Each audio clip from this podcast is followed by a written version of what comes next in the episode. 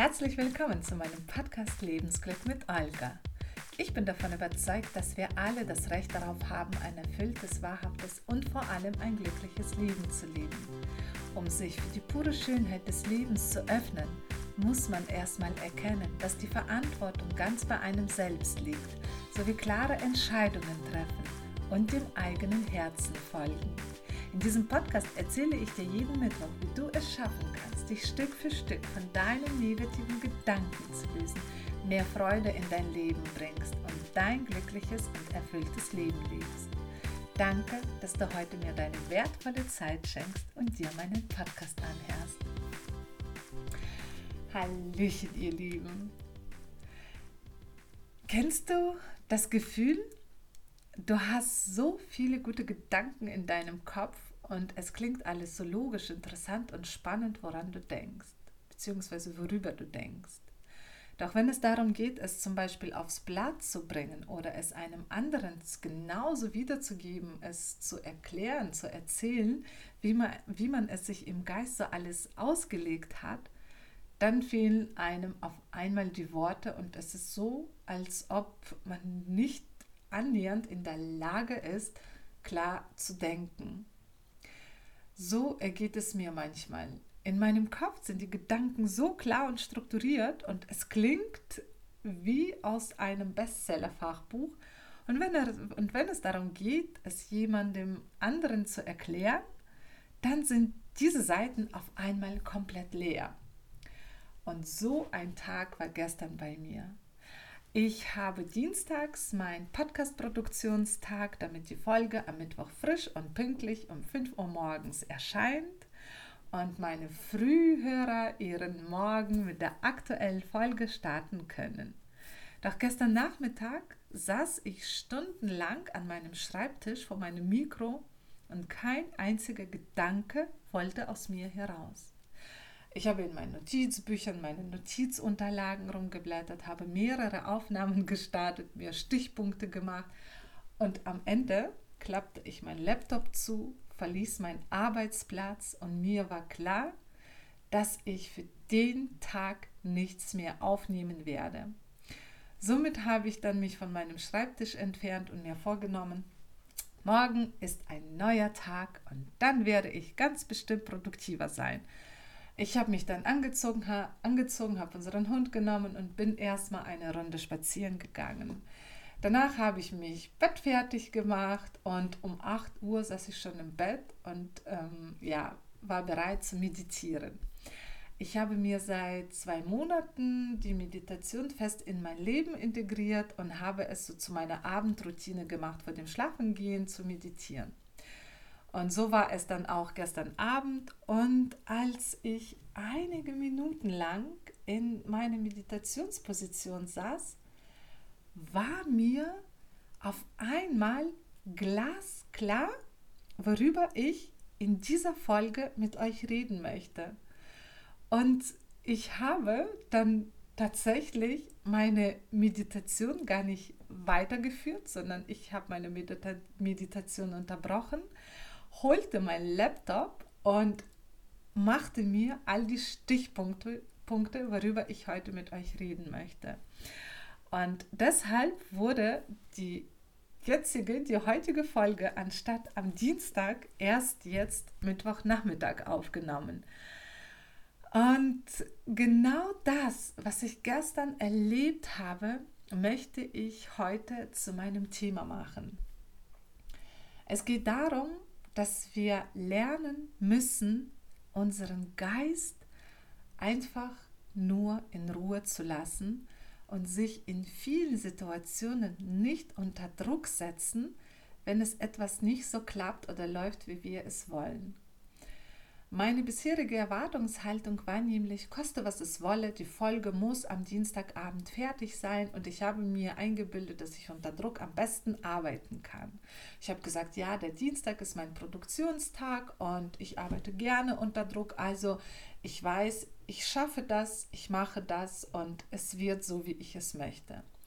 Und gestern, an einem Dienstagabend, habe ich es am eigenen Leibe erfahren, dass mein Geist sich nämlich nicht gerne unter Druck setzen lässt, sondern mich darauf aufmerksam gemacht hat, sich von gewissen Erwartungshaltungen etwas zu distanzieren und ihm die notwendige Ruhe zu geben.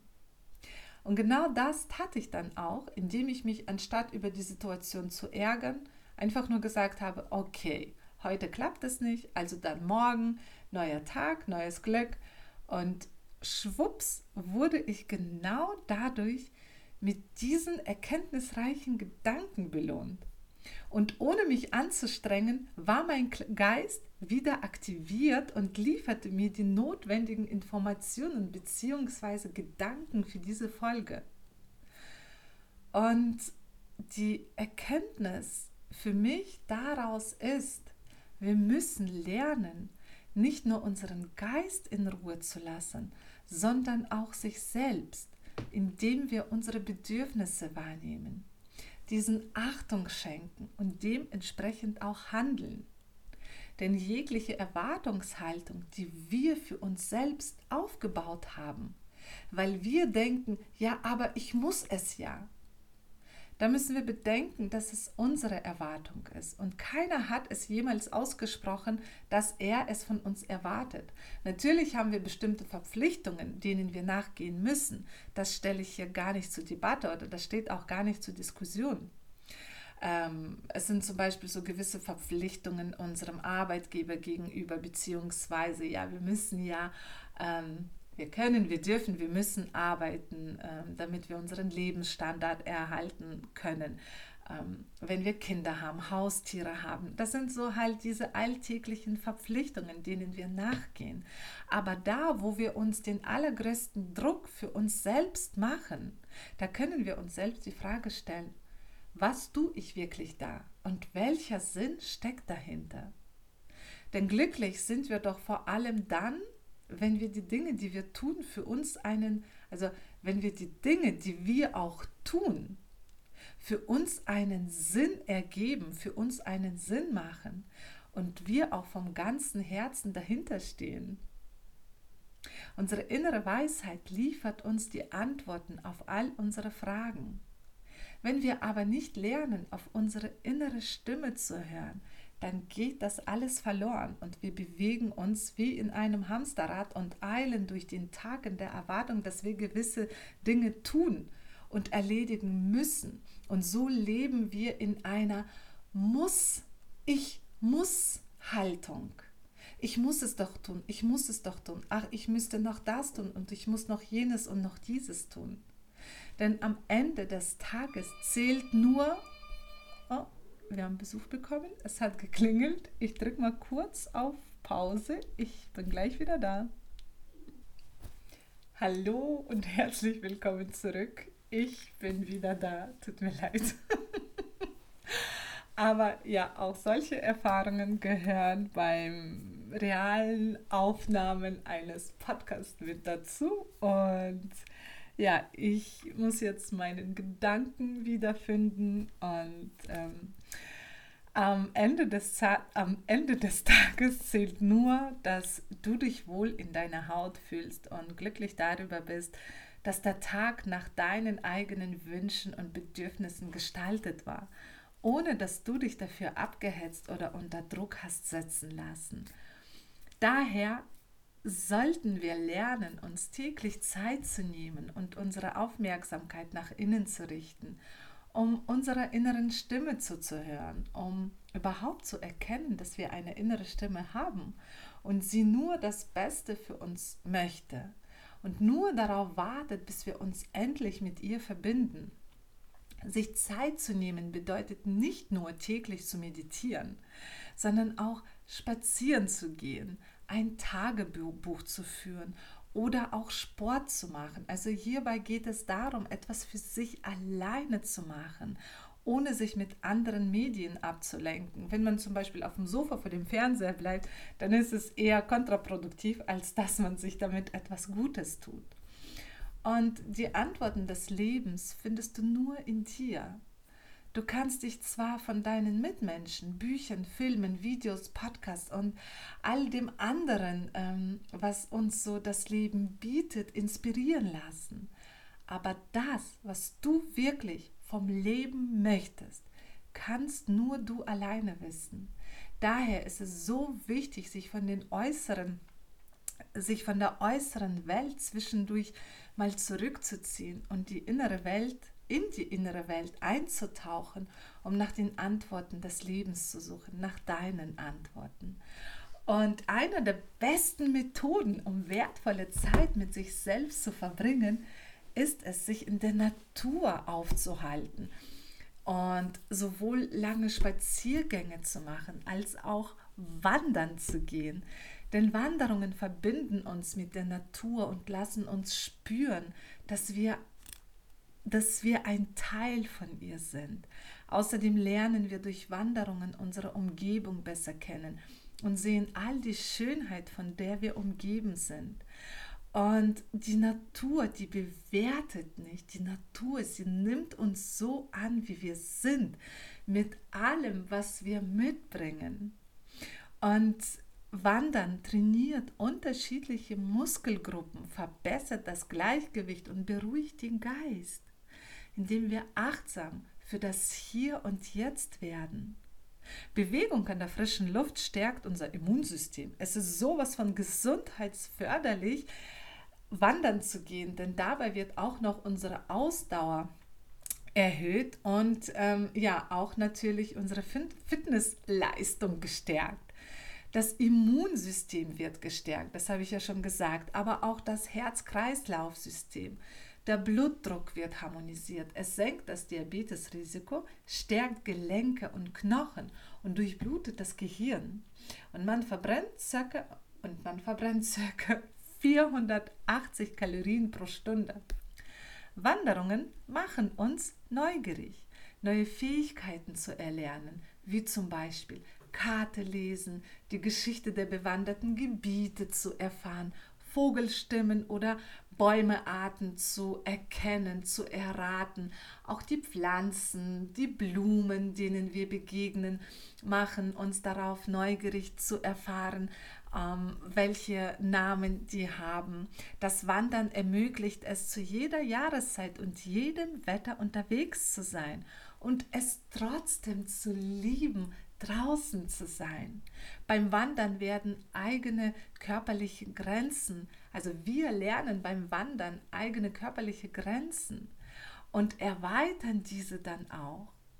Wir werden inspiriert, neuer Tank, neue Kraft wird getankt. Oh Mann, jetzt ist es im Moment bei mir so, dass ich so mega viele Gedanken in meinem Kopf habe und im Vergleich zu gestern, wo ich gar nichts habe, habe ich jetzt so viele Gedanken, dass irgendwie Wörter sich überschlagen und ich dadurch in so ein, mein eigenes Geredestolper kommen. Also, okay, tief einatmen, ausatmen und jetzt konzentrieren und noch einmal. Also, beim Wandern werden eigene körperliche Grenzen kennengelernt und erweitert.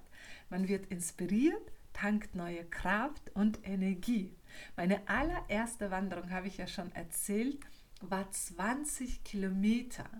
Und letztes Jahr habe ich meine körperlichen Grenzen kennengelernt und erweitert und bin 100 Kilometer am Stück in 22 Stunden gegangen. Und das ist für mich so ein Erfolgserlebnis, dass das Selbstbewusstsein automatisch gestärkt wird, indem man rückblickend stolz auf sich ist, gewisse Kilometer gegangen zu haben. Sind Erinnerungen, die wir während des Wanderns schaffen, die unseren Erfahrungsschatz auffüllen.